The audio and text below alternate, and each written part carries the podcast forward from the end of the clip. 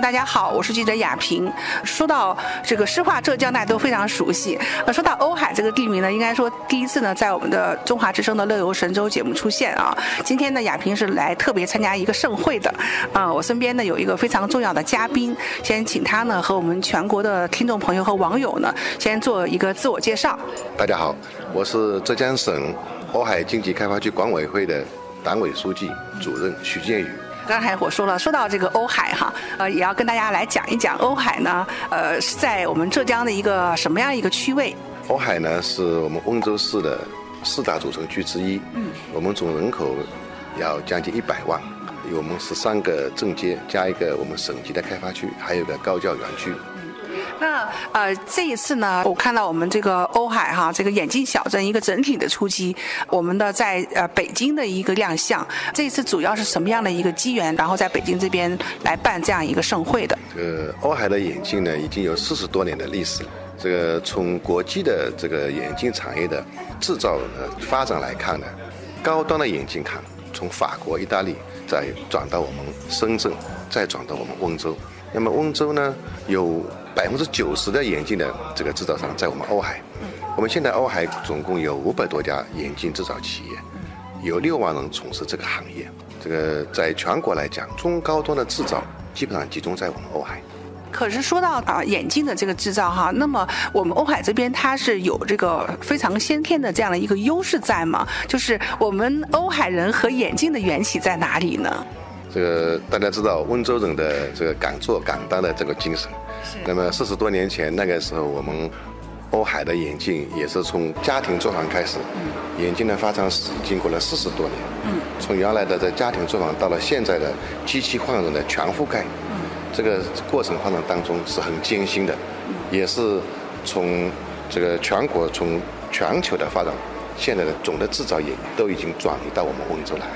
这个特特别是高端的眼镜、中高端的眼镜，从全球的制造商基本上转到我们你们这样的一个这个呃吸引力主要在哪里啊？它除了一个这个汇聚的效应之外，你们比如说在相关的一些政府的这个政策方面呀，还有其他方面，呃，还是有一定的吸引力的吧？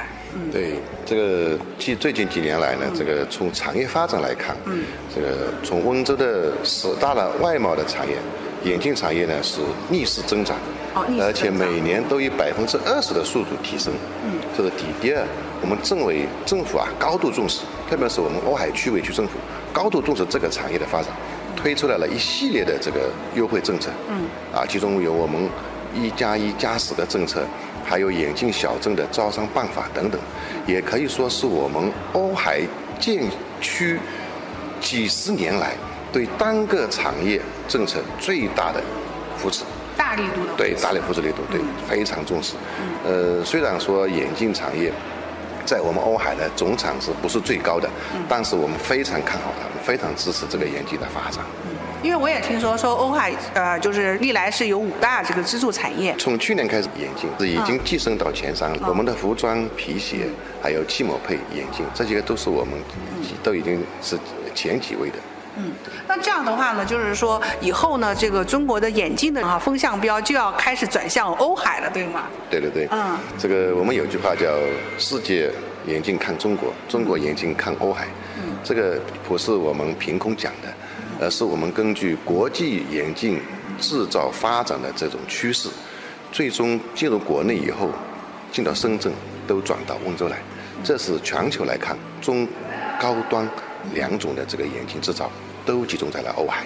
嗯，那这几年瓯海人通过自己的努力啊，尤其是眼镜行业啊，通过自己的努力也获得一些殊荣，对吧？呃，我们二零幺三年的时候，我们国家商务部颁发了国家级外贸转型的专业性示范基地——浙江瓯海眼镜基地。呃，另外一个我们是中国的眼镜生产基地。嗯。呃，这两个是国家级的两张金名片。同时，我们今年也获得了省级的质量检测检验中心，就是今后我们下一步，我们也在制造这个国内甚至国际的眼镜的质量的标准体系。嗯，也是由我们这边来主推的哈。嗯，那么就是我们可能啊，对于那个非行业的人士来讲，说，哎，那我们眼镜的产业行业，我们都这样的发展，那我们是可以把它打造为工业园或者是相关的基地。那为什么我们这边呢，又有一个叫眼镜小镇这样一个概念出现呢？呃，对，这个因为我们小镇嘛，它特色小镇，我们必须有个产业的特色的支撑。嗯。所以从我们浙江省来讲，我们的眼镜的生产基地是我们瓯海最大的。嗯。从全国来讲，嗯，我们认为五大基地也是从制造业讲，我们瓯海也是最也是比较大的。嗯。我们从广州、深圳，啊，这个江苏丹阳，嗯，江苏的鹰潭，啊等等。那么这几家的我们的发展都是有不同的角度。嗯。那么瓯海的特色是我们制造中高端的眼镜架框、眼镜架的这个生产。这是我们的特色，我们和其他国内的其他生产基地没有同质竞争。目前这个特色小镇这样一个概念是已经是有几年的时间跟大家去做发布了。我们从去年开始打造这个眼镜小镇。嗯，对。我们眼镜小镇的位置现在在我们温州动车南站的边上，交通非常便利。呃，离我们动车站一公里多，离我们高速路口五分钟，啊，离我们机场二十五分钟。